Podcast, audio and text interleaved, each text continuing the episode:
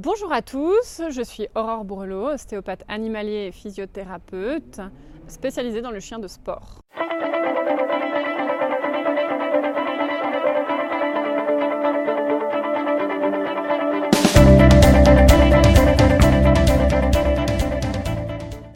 Alors pour moi, il n'y a pas de différence de paliers, de tranches d'âge. Par contre, effectivement, on fera moins avec un chiot de 3 mois qu'avec un chien de 6 mois, qu'avec un chien d'un an, etc. Par contre, il y a quelque chose qu'on a tendance à oublier. Euh, on pense que la croissance, elle se termine quand le chien, il a sa taille adulte. Or, qu'on ait un chihuahua ou un Saint-Bernard, il va y avoir un processus d'ossification, de densification de l'os. Et ce processus, il se termine que vous ayez un petit chien ou un grand chien vers l'âge de 24 mois.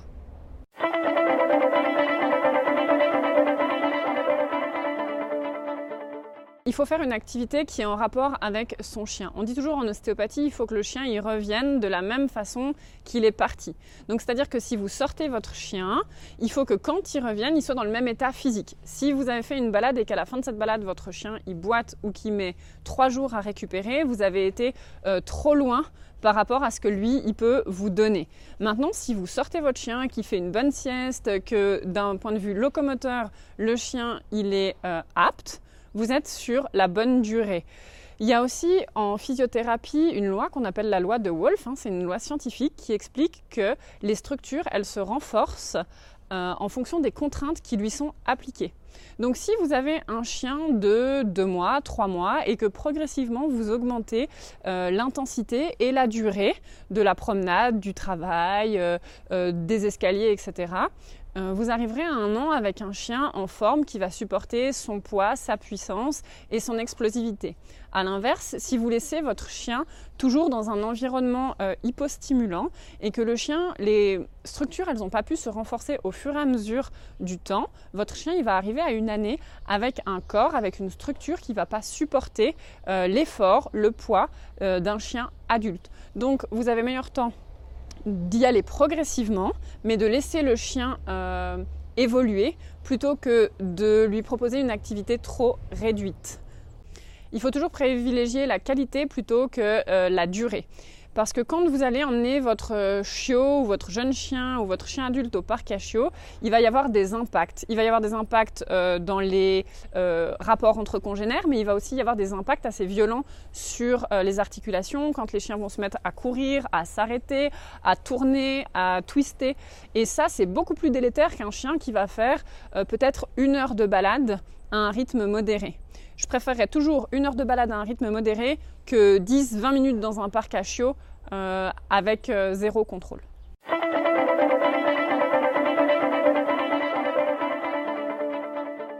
Moi, mes recommandations en termes d'ostéopathie, c'est déjà de commencer jeune. On a toujours tendance à attendre la fin de croissance pour faire euh, les premiers contrôles. Or, c'est justement pendant cette période de croissance que l'organisme il est en train de se bâtir, que le squelette est en train de se bâtir, la musculature elle se met en place, etc. En plus, nos chiots ils sont souvent casse-cou. Euh, une glissade, une chute du canapé, ils se loupent euh, en essayant de, de descendre ou de monter. Donc ça va très vite. Et puis c'est quelque chose qui va les suivre pendant toute la croissance. Donc le schéma corporel, il va se construire autour de ce blocage, autour de cette tension. Donc commencez jeune, profitez, faites-les pendant la croissance, contrôlez tous les trimestres.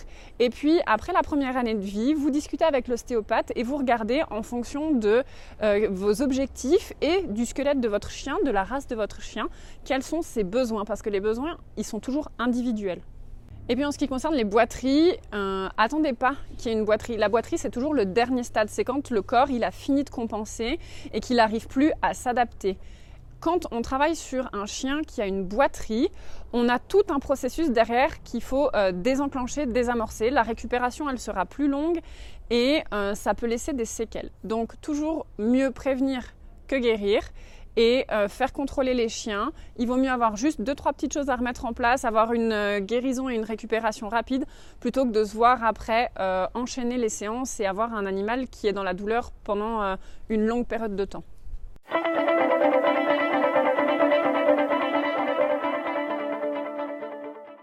Porter un collier pour un chiot, ça comporte des risques parce que vous êtes directement sur les structures de l'œsophage, de la trachée, sur des cervicales et des muscles en croissance. Donc vous avez des risques d'atteinte à moyen ou long terme avec des chiens qui toussent, qui ont un affaissement des cartilages. Les risques concernant euh, le harnais, c'est effectivement la déviation des épaules. Ça concerne surtout les harnais qui ont euh, une attache devant et les harnais qui ont une forme où ils viennent appuyer sur l'articulation scapulo-humérale et qui vont donc empêcher le mouvement de l'épaule complète du chien. Après, de toute façon, que vous utilisiez collier ou harnais, euh, avoir un chien qui marche calmement en laisse, c'est toujours le mieux. Et euh, bien sûr, de mon point de vue professionnel, je préférerais toujours un harnais bien ajusté qu'un collier.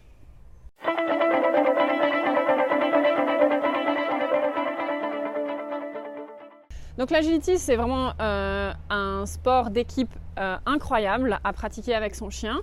Maintenant, c'est aussi un sport qui est très demandeur pour le chien, pour le conducteur. Donc ça demande une hygiène de vie et un entraînement adapté à l'intensité du sport. Ça veut dire euh, des entraînements euh, spécifiques, donc pour l'agility, mais ça veut dire aussi à côté de ça des entraînements euh, globaux. Développer l'endurance, la résistance, l'explosivité. Ça demande une alimentation particulière, ça demande des soins particuliers parce qu'il faut que le chien, qui est un athlète, puisse récupérer correctement. Donc, il faut se poser la question de savoir si on a envie d'engager tout ce travail avec son chien. Quand un chien saute, parce que les sauts c'est l'obstacle numéro 1 que va négocier le chien, hein, plus de 21 fois sur un parcours, euh, c'est 3 à 5 fois son poids que le chien va recevoir sur chaque euh, membre. Donc euh, il faut aussi savoir que ça va engendrer une certaine usure sur l'animal. Donc il faut bien prendre tout ça en compte avant de se décider pour une discipline. L'agility c'est très connu, c'est très populaire. À l'heure d'aujourd'hui, vous avez aussi le choix de faire d'autres disciplines euh, qui vont vous demander euh, moins de matériel, moins d'investissement, mais qui vous procureront tout autant de plaisir sans forcément mettre le chien en danger. Comme le treble, le hoopers, le main trailing, le nosework, le dog dancing, et la liste est très longue.